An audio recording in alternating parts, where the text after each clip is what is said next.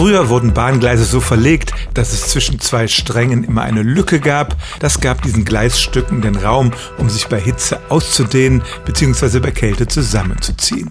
Der Nachteil war natürlich, dass die Bahnreisenden immer dieses Tadam, Tadam, Tadam hörten, aber das hören wir schon lange nicht mehr, denn schon seit vielen Jahren werden Schienen nahtlos verschweißt. Das Metall gehorcht immer noch den Gesetzen der Physik und möchte sich bei Hitze ausdehnen.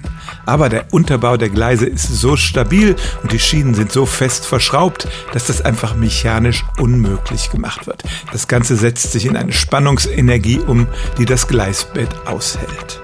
Aber was zu viel ist, ist zu viel. Und wenn die Gleise zu heiß werden, dann kommt es zur sogenannten Gleisverwerfung. Und das heißt, weil sie sich nicht an den Enden ausdehnen können, verbiegen sich die Schienen entweder seitlich oder auch nach oben. Nun kommt es immer mehr zu Hitzewellen im Sommer. Wir haben in diesem Jahr eine erlebt und ich habe tatsächlich aus Deutschland keine Berichte von verbogenen Gleisen finden können.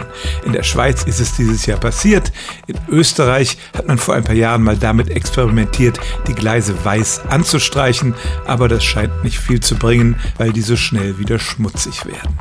Aufgrund des Klimawandels werden wir in Zukunft mehr heiße Sommer erleben und dann müssen entweder die Gleise noch fester montiert werden oder wir werden es tatsächlich ab und zu erleben, dass sich Gleise aufgrund von Hitze verbiegen.